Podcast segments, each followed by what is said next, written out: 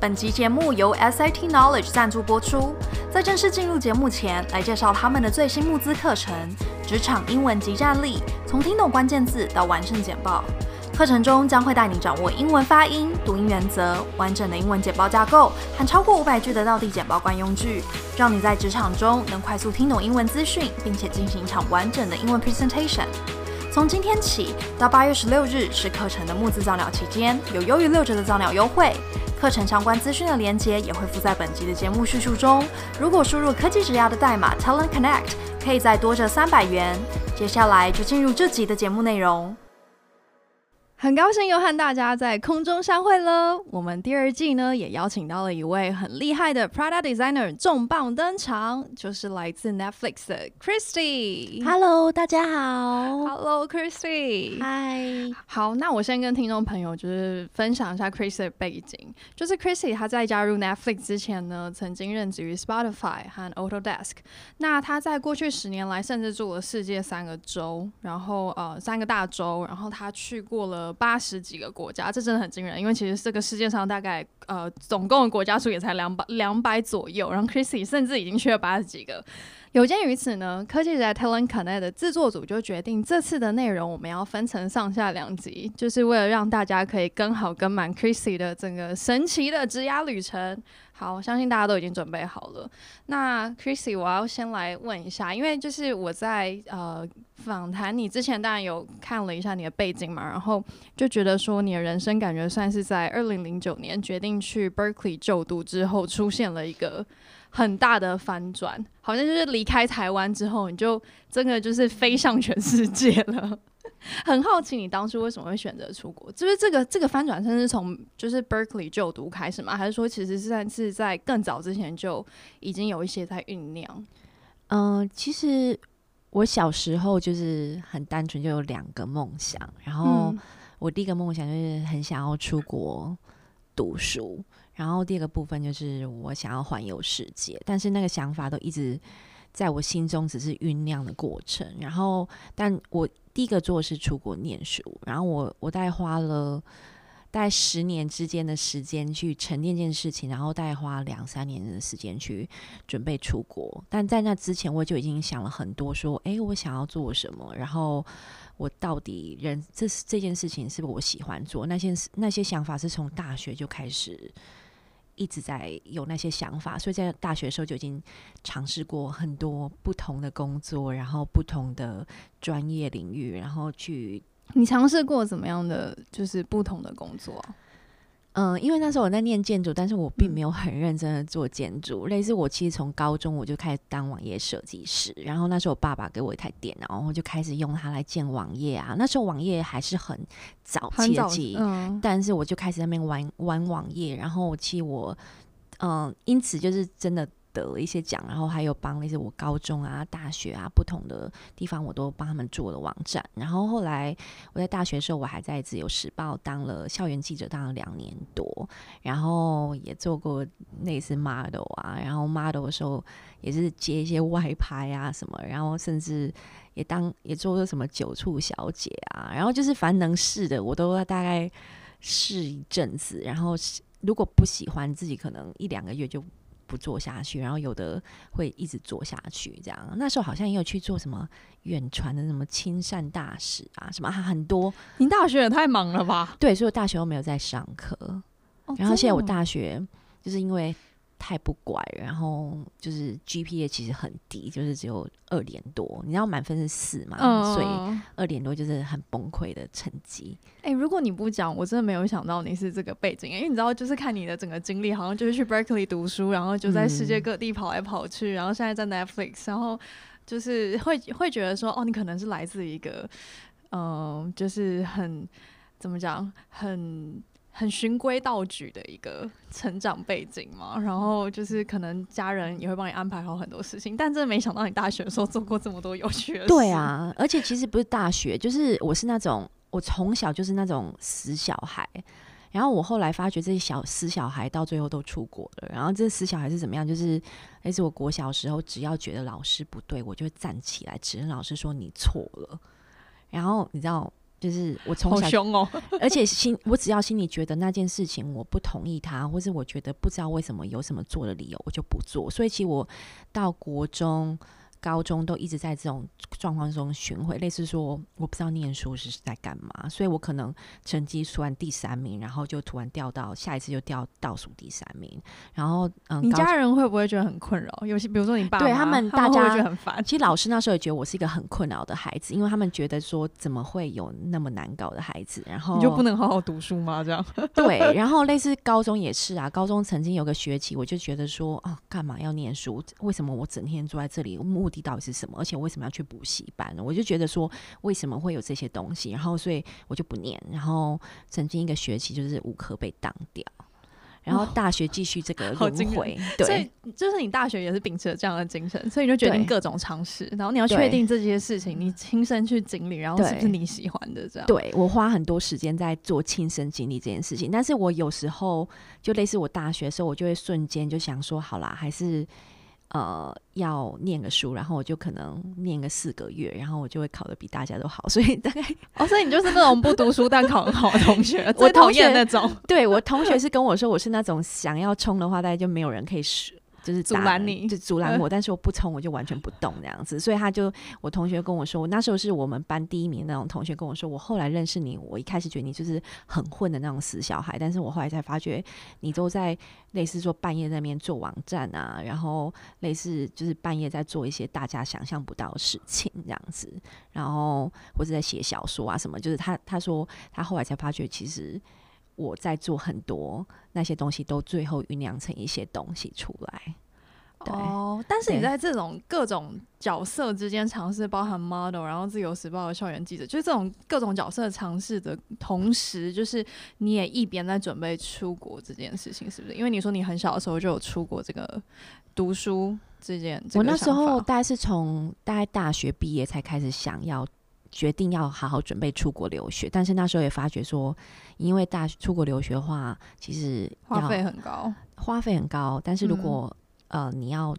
考上，你要申请到很好学校的话，其实你要有很好的成绩单。然后 你说在校成绩吗？GPA 的部分，对。然后那时候就发觉，哇靠，这个坑大了，我要补很久。那你到底怎么上 Berkeley 的、啊？很厉害、呃。其实那时候我就是。念了一个研究所来补那个坑，所以我研究所念蛮认真的。然后，呃，因为我去申请那样是博士，所以博士比较不太一样，就是他需要的是，呃，还有看是你的 paper 啊，嗯、你的研究啊，对，然后你的作品集啊，他看的东西其实比较广。然后，而且类似你 GRE 啊，然后还有托福那些，你都是。就是他是要看你整个你做了全部什么事情，嗯、那那那种情况下，成绩单可能还是有影响，但是它就变成只是其中一个考虑的环节。嗯，然后所以那时候大概花两三年在补这些坑。就你硕士那两年就超两三年超认真在读书跟准备 GRE 还有托福。对，就是我的人生就一直在每天准备这些东西，还有每天嗯，对，类似类似一开始我其实小时候也没有想过英文其实很重要，如果你要念。说你要出国的话，你如果连英文都不好，那你就问题大了这样子。然后那时候我也没有想过那么多。那直到我去，可你有英文不好吧？我现在英文当然没有不好，对对对，但是当时的你，我说实话，我英文用了十年在补。我现在超，哦、我后来超后悔。我后来就觉得说，我应该早一点就开始去，嗯，类似认知在这在这一块下功夫。哦，对。然后我一开始就是连托福的时候，我都考了七次，然后。而且我第一次还很有自信的想说，我应该还不差吧。然后等到那个嗯、呃，类似听力总分三十分，然后出来第一次给你三分这样子，然后第二次的成绩是五分，我才发觉说，哎、欸，好像是我的有问题，不是电脑。这真的蛮惊人的。对，所以我就一直考。然后我那时候记得那时候考了七次。然后你考了七次的托福，对，然后我、欸、考托福一次是一两千块，对对，所以那时候就是没办法，因为你成绩不到，你根本申请不到学校。然后，然后那时候我记得我到最后是怎么样，就是类似我听力很差嘛，所以我就每天睡觉都把那个耳机里面放英文听力，我每天睡觉就在英文听力里面不断的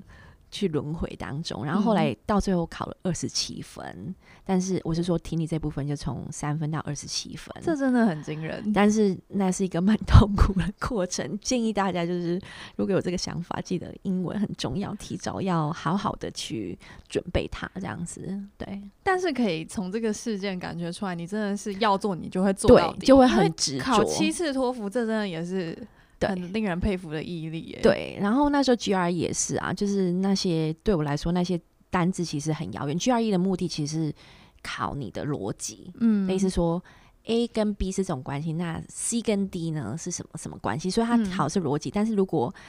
逻辑里面单字你都不认得的话，那你也不用去考了。对，所以我在四个月内。背了八千个完全不认识的单词，嗯，然后那些单词都看起来超恐怖，所以我那时候就是每天就是不断的重复背它，背它，背它，背它，然后一直到考试为止。哇哦，对啊，那只是其中一个例例子啊。但是申请你的学校，类似你申请学校，每一个学校你都要准备很多类似嗯 thesis 啊，然后你为什么要申请这些学校原因啊，哦、你的背景 SOP 那些，嗯、然后就是整个流程真的是。蛮变态，就是嗯、呃，你要花很多很多很多精神时间去准备。嗯，我是说，如果你真的想要上一个很好的学校的话，嗯嗯，对啊。那我很好奇的是，在你经历这么多尝试之后，因为我注意到你本来 Berkeley 申请到的 PhD 其实是建筑系嘛，嗯，嗯，那是当初为什么会决定想要念建筑系？即使你做了这么多尝试，你还是决定走建筑？应该是说，我大学就念建筑，然后其实他会遇到一个很奇怪的状况，就是如果你突然申学校就想要你出国的话，你想要申请完全不同领域的，对，然后可能申请名校就会比较困难哦。所以那时候我就部分 record 去说服他，对，对，所以我那时候就在一个挣扎状态，就想说，那我要做什么？所以我还是选到最后选择名校这一条路，我没有选择嗯去找自己有兴趣。哦，可是我觉得。不一定是好的，可是就是到最后，虽然我还是转了，但就是就是就是，我觉得很多类似我们台湾人，或是华人，或是什么，我们还是对于学历，对于一些 title 很很在意，然后那些东西真的就是会束缚我们的可能性，这样子。嗯，嗯，所以是什么样的契机让你决定，就是还是转去念？嗯、呃，人本设计这一块，嗯、呃，因为我我其实后来我就申请上就那个 Berkeley UC Berkeley 的那个建筑博士，然后我一进去，我的老师就跑了。嗯、这边讲的跑了是，他就突然说的，他人就消失了，是不是？他就决定要，因为他已经在 Berkeley 三教了三十几年书，嗯、他就在我去的那一年决定要离开 Berkeley，然后回到他以色列的母校，然后当。嗯，当那边的院长这样子，可能他想要吧。然后，所以所有他的学生都被影响到，因为博士其实很专精，所以如果就是选定一个老师，然后跟他一起开始做对，然后如果那个嗯，嗯，就是类似说我们所内或是我们学校里面并没有做一样领域的老师，你就直接。就是拜拜了，然后尤其是我们是新生嘛，新生就是你都还不是，嗯，就是还没有开始，然后你的研究领域的老师就离开，那你可能就很难继续下去。所以那时候我就是面对到一个我不救自己，我没办法，没有一个答案的状况。嗯、然后，然后而且那时候其实说实话，就是不管哪一个学校，不管那个学校原本的名声多好，但是每个学校内部都还是会有一些状况跟问题。然后那时候。建筑系的老师都把我们这个，呃，就是这些老师，就是我们这个老师的学生当踢球皮踢这样子。嗯，他说我写信给很多很多建筑系的老师，然后都没有人要回我。然后后来唯一一两个愿意见我的老师，唯一推荐我的就是叫我去休学这样子。好，然后跟我说，你都已经看到现在发生什么事情了，或看到这个状况，你还不知道你继续走下去会怎么样吗？可是我觉得，那你真的有同学就真的就走吗？有啊，很多同学就离开，但你留下来了。嗯、呃，我是换，我是到最后转了，但是但是有同学就真的离开了。嗯、对啊，然后然后比较类似说已经念五六年那种学长就比较难离开嘛，所以他们就还是要用很坚硬的方式继续把他们的博士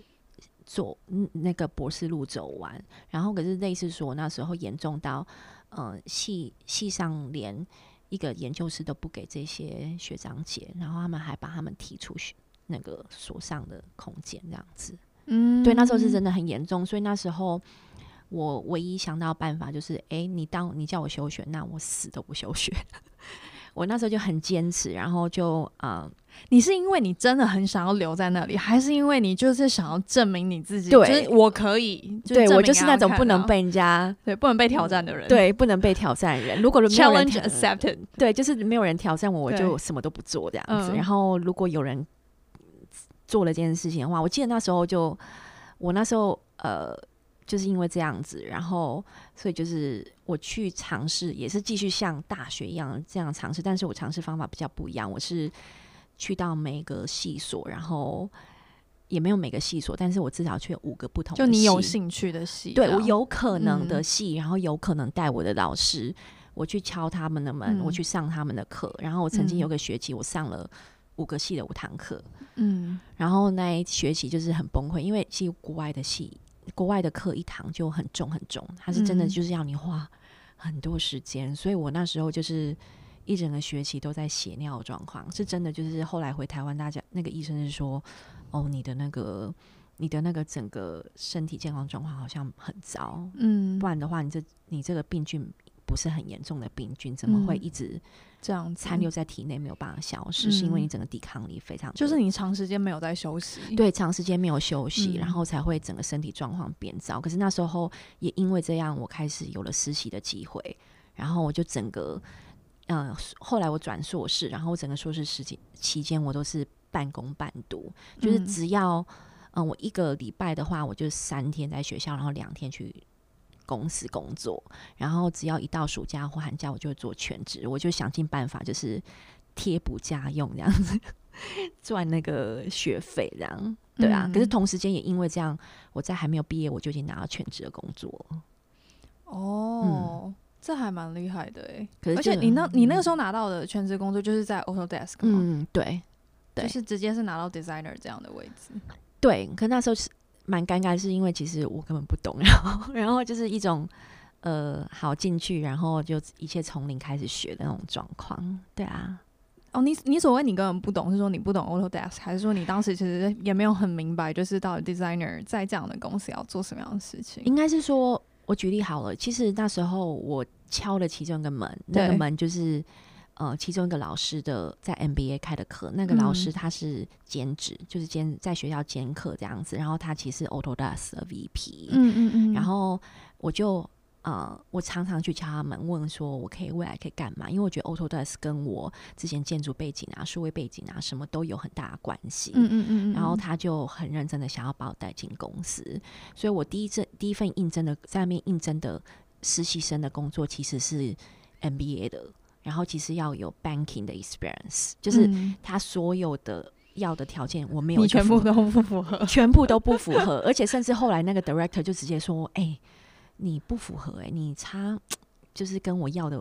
人不太一样，这样子。”他他不很委婉这样，我就说：“可是我有心，我有热血，这样。”我就用 I have passion，然后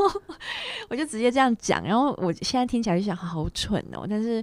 那时候就这样子。后来他们就把那个职位。嗯，换成比较适合我的，他们就没有去 hire 那个 intern 了。Oh. 然后他们，但我们是不是也可以解释说，因为毕竟你就是在在学期间，你很常去找你的教授，也就是 Autodesk 的 VP、嗯、去问问问题，所以就是这导致你在面试的时候，你回答我有心这件事就变得很成立，因为你前面确实是有一些 behavior，就是让这个教授觉得说你真的是对，还蛮有决心的。对，所以就是嗯，基基本上就是因为有 VP 的。也不要只是说有 VP 啊，就是你自己真的也很努力，对啦，对，但是也是一个机遇，就是有他嗯的推荐，所以那一个 director 其实不敢直接拒绝我。然后到一开始他们给我做并不是你我们想象的那种设计，他们其实是丢很多大部分人不愿意做的事情给我做，类似说，嗯，类似说我们要建很多用。就是 Microsoft 的软体间内部的网站，嗯、就是内部沟通的网站。嗯、那其实 Microsoft 那软体不好用，而且真的、嗯、真的不好用，不推荐。然后，然后，嗯，看就是我就那个那个就比较没有人，公司内部没有资源想要做，然后他们就给我做，所以我就一个人把它建出来。然后，然后后来他们给我一些其实很好玩的案子，类似他们去叫我做动画啊、做影片啊。然后那时候其实我完全不懂动画，那时候我就会跑去公司里面，然后去找那个，因为 Autodesk 有很多很强的 3D artists，嗯，然后我就去找那些 3D artists，每天都在他们桌子旁边说：“你教我怎么做。”然后他们就一步一步教我一些。嗯，还蛮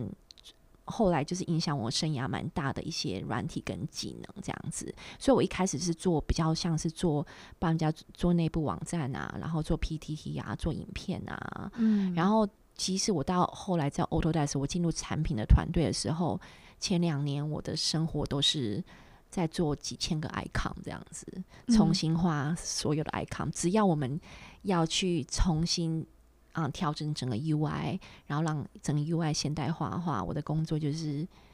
去很认真的把那几万个 icon 重新更新过。所以其实一开始的工作并不是大家想象的那一种。对，然后其实我觉得那些经验可能现在听起来可能哦不是那么的有，就是有吸引力。但是现在其实想一想，其实是一个很重要去建立那个基底的一个过程。类似现在大家跟我说。哦，嗯、呃，要用这个东西做这个东西，我基本上我每一套软体都会。然后叫我用 coding 写一点动画什么，或是写一些 front end 的东西，我也会这样子。因为那时候，可是那当下你有就是任何质疑过自己的声音吗？你会不会觉得说自己好像在做一件就是不是一般 designer 会做的事情？那为什么他们要我做这些事情？然后我到底未来做这些事情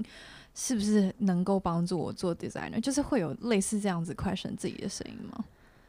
当然会有，但是其实我一开始我其实也不知道那是什么，就是我不太知道实际上 product design 或者是 UX design 的完整流程是什么。然后，嗯，嗯，其实 Autodesk 软体本身的话，它都是很复杂、很复杂软体，它是给专业人士使用的。嗯，那你就可以想象说，它背后的流程其实是。还蛮复杂的，所以我其实前两年我常常就是参加会议的时候，我一直在当吸收的角色，类似说我在了解说我同事们在干嘛，我同事们为什么要讨论这个话题，我其实比较难去当一个参与者，所以我觉得，呃，当然自己会去想很多，但是同时间因为你不够了解那件事情实际上是什么时候，你也很难真的去。有个很明显的轮廓，这样子，然后所以我觉得，但因为你很确定自己有在学一些有趣的东西，你觉得自己有在学习，对，就是有在学。嗯、类似说，他们就是把我放去一个嗯顾问公司，就是专门顾问公司，嗯，然后就一步一步，那个顾问公司人一步一步教我怎么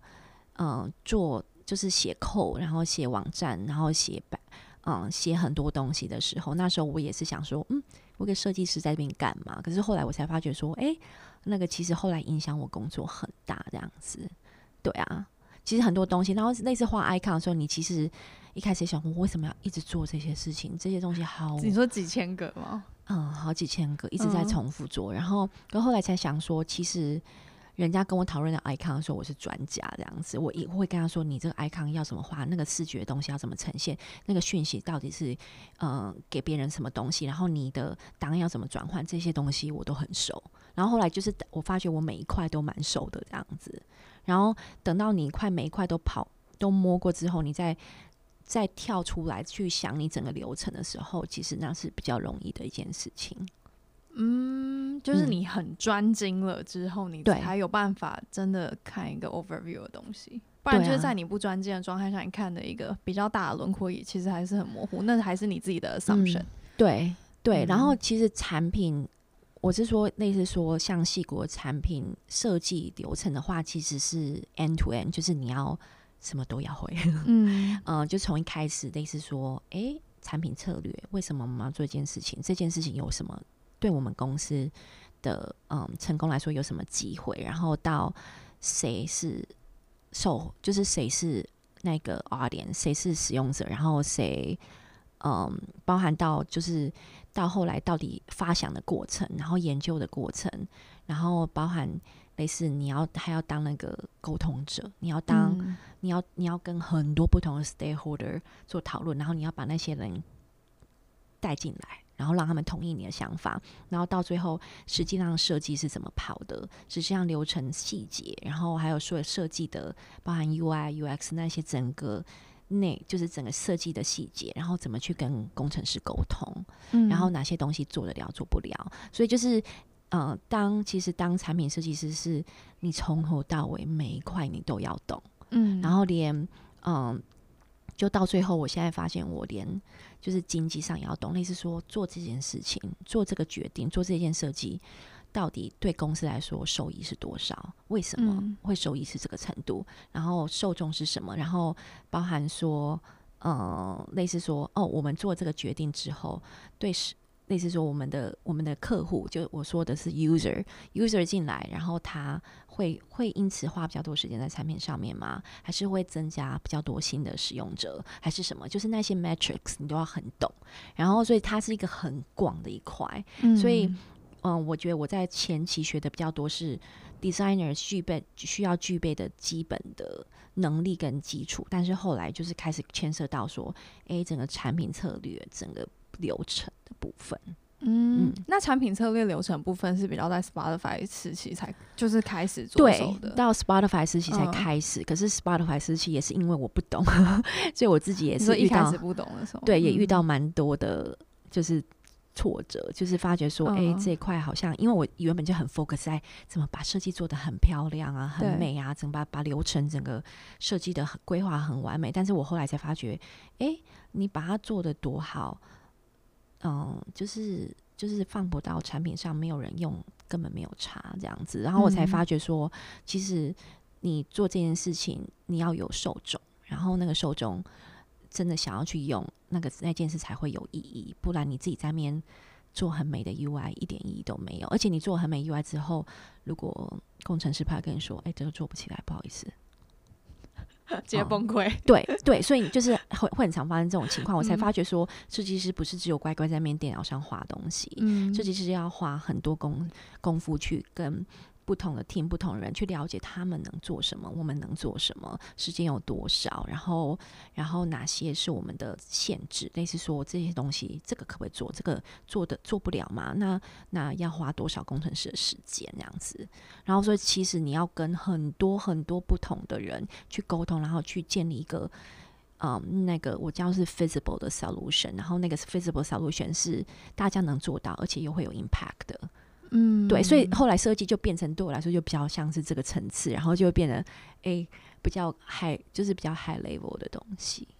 嗯，那我很好奇的是，因为我知道你在不管是在 Spotify 的时期，然后或者是现在的 Netflix，其实你也会有蛮多机会需要去做一些新市场的推动，就是相对公司来说这是新市场了。比如说你在 Spotify 其实也做了，就协助 Spotify 进入呃亚洲市场，在亚洲做呃市场的呃算是 localization 嘛。然后 Netflix 也是做了一些新市场的东西。嗯、那我也很好奇的是说，就是在你自己，甚至你可能。呃，没有在这样子的呃新的市场生活过的经验的状态下，你要怎么去协助一个产品，然后透过整个 design thinking 的 process，然后去有办法去推行到这些市场里？嗯，就跟你讲一下，就嗯，其实我在 Spotify 的时候，其实不是只是 localize，就是应该是说，嗯，你一个产品类似说哦一个。我举例来说好了，我不知道怎么举哪个例子比较好。类似现在美国一个 startup，然后那个 startup 它要做一个类似 financial app，嗯，那个给人家投资的一个软体。然后他今天想说，好，那我去台湾 launch，我去台湾，嗯、然后把一样的产品，只是把它变中文，在台湾，嗯、然后不代表有人会用，因为嗯，产品需求不一样，对，是类似嗯，美国人，美国的。我不能说美国都一样哦，我也不能说台湾人都一样，但是，但是可能，嗯，那边的客户或那边的使用者要的东西跟跟台湾这边可能完全不一样。我举一例来说好了，嗯、我那时候有看到一个，嗯，一本书，然后在讲说一个一些 behavior，然后他们是在做一个，嗯，家具的网站，然后呢，那家具网站，然后就好像，嗯，就是上面就写说，诶、欸，在德国。大家喜欢找家具的方式是用类似椅子，类似说目的性，类似说坐的，坐坐下来的东西，或是工作用的东西，嗯、或是呃，就是就是他们喜欢用目的性，性目的性来分类。嗯，但是嗯、呃，在台湾是以空间性分类，类似客厅的东西，或是、嗯、呃，或是那个。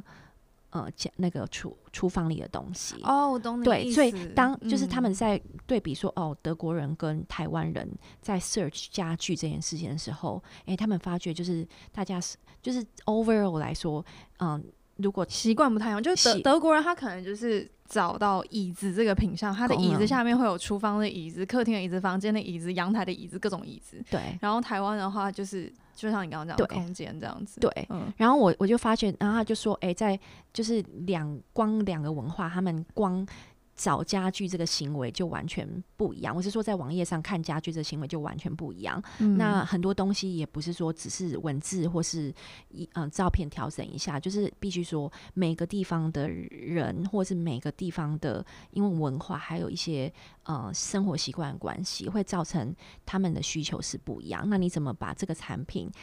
嗯、呃、变成是？这个地方的人需求的东西，那你要怎么去挖掘出他们需要什么啊？那时候我们就世界各地跑啊，所以是也是因为这样才去过八几个国家？没有没有，那是只是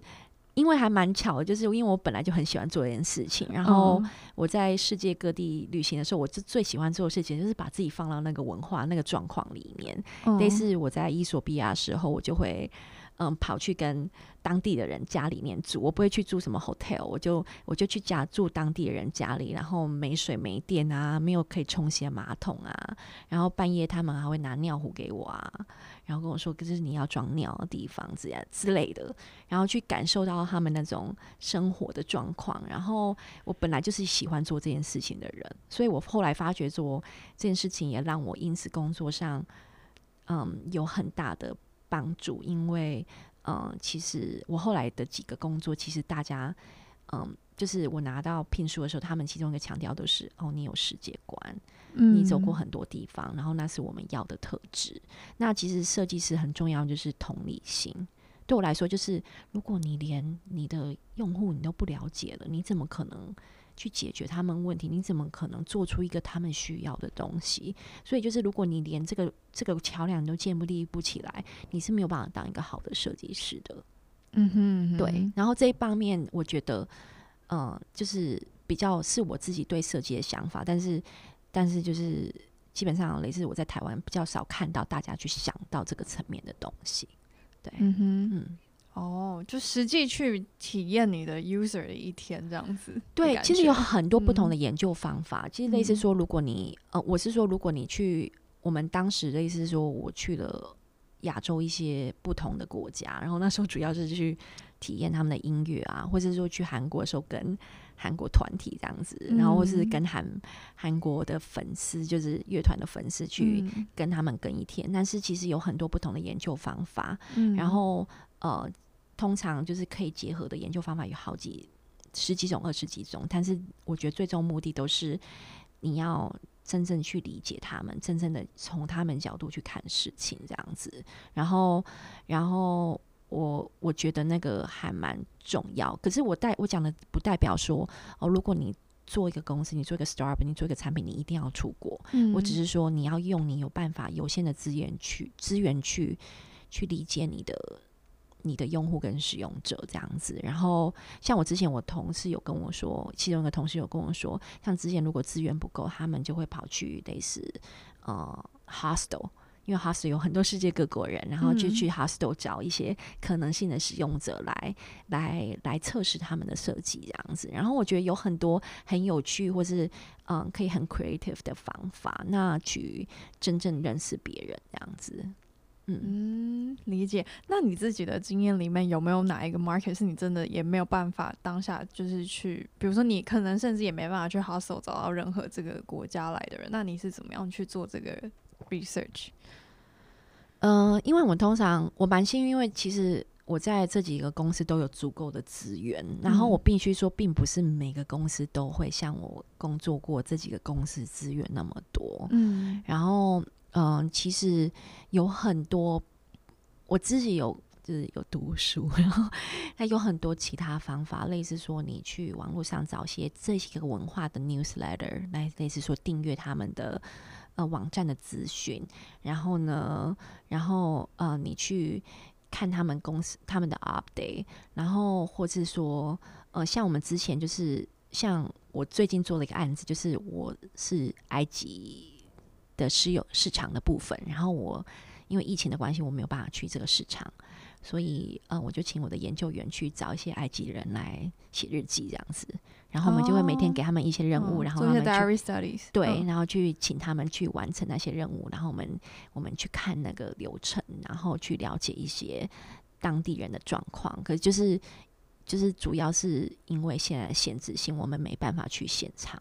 然后我们就会用不同的 format 去尝试了解。这样子，然后其实你在网络上，不网络上，跟就是你可以找到很多这种专门在做这种事情的 agency，嗯，然后他们会负责帮你去各地采一些资料，然后他们有他们的资源去找到潜在的客户，这样子。诶、欸，你有没有曾经遇过哪一个情况是，可能你心中对于这个国家，就是不管是你今天是要去旅游，或是你今天是为了工作要去研究这个地区的，就是使用者，嗯、然后你心你可能已经做了一些 research，对他们有一些想象，可是等到你实际去了那边，或者是你读了这些 diary studies 回来的结果，会跟你一开始的设想有很大的落差，有这样子的吗？还是基本上还好？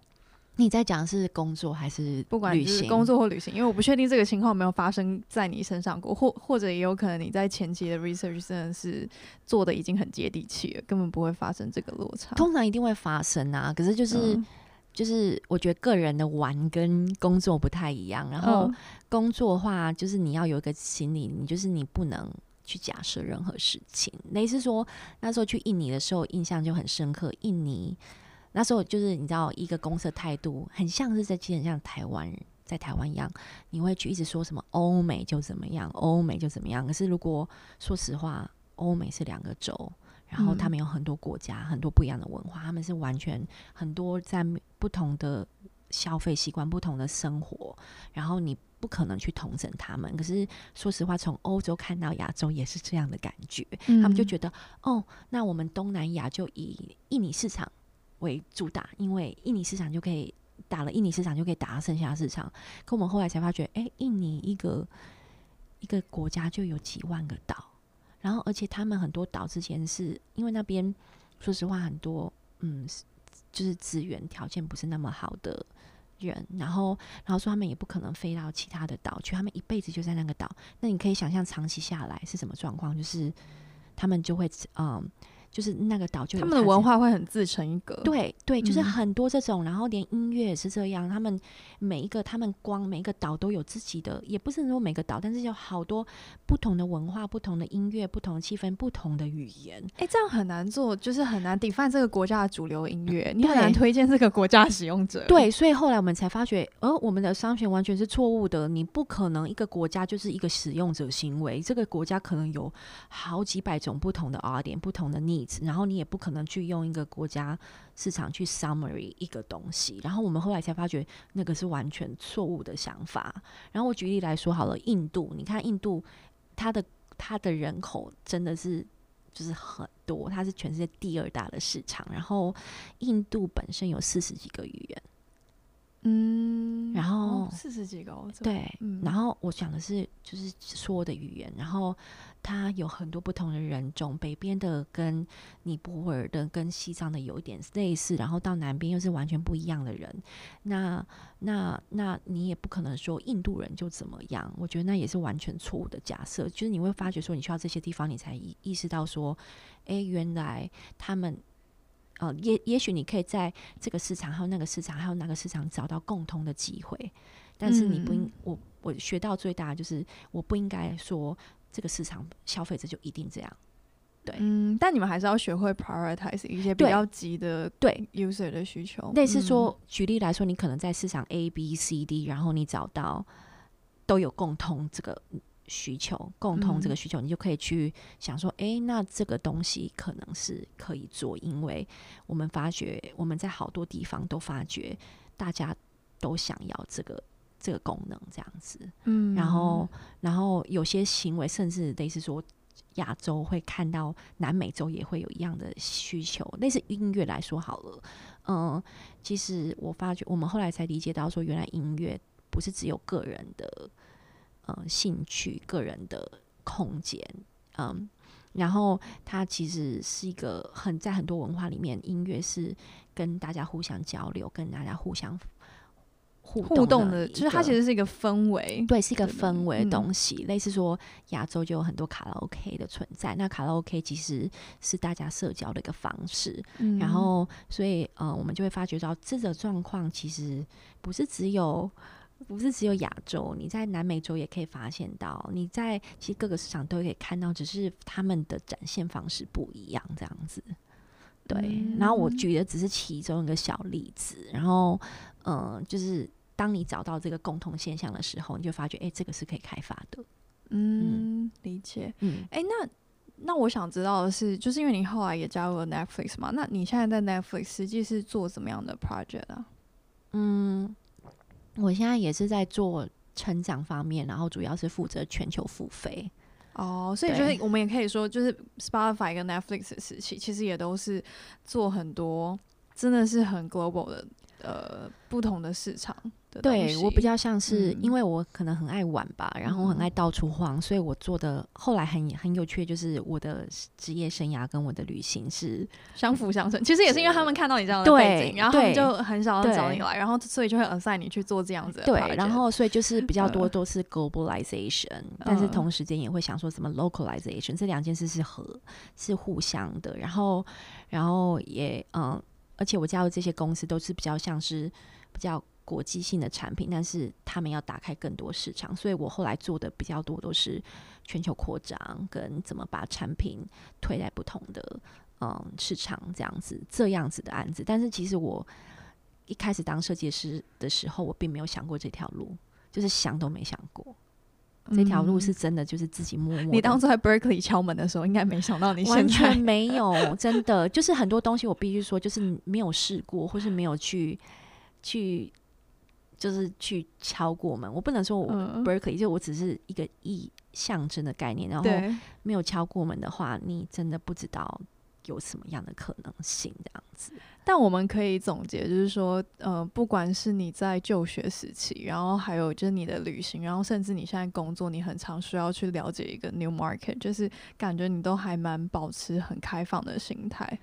然后去接触这些事情，就是你都没有什么 assumption 啦，所以你才有办法把自己放在那个文化里面。对啊，可我觉得这是设计师还蛮重要的一个态度，嗯、因为。我你去了，我去了很多地方，我才发现说，哦，其实，呃，学会尊重，学会有同理心，还蛮重要的。然后也不要，而且我也很讨厌人家说，哦，嗯，类似说，如果你没有用数位的产品，就代表你比较落后。我觉得每个人的生活态度不一样，所以他们选择性不代表他们是进步或落后，只是他们选择他们要的生活。然后，所以我自己就是不会去把自己放在说，哦，我在。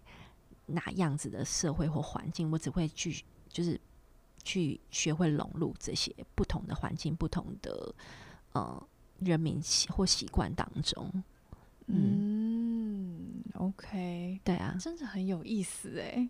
好，那我们上集的节目就到这边，非常感谢 Chrissy 和大家的分享。那呃，我们下集呢，就是会跟 Chrissy 讨论比较多，他过去就是可能他自己在旅行方面的一些收获啊，还有包含就是说他今年也因为疫情的关系，必须一定要在台湾嘛，所以也开始就是呃有更多跟台湾这边 designer 的一些交流，然后还有包含他自己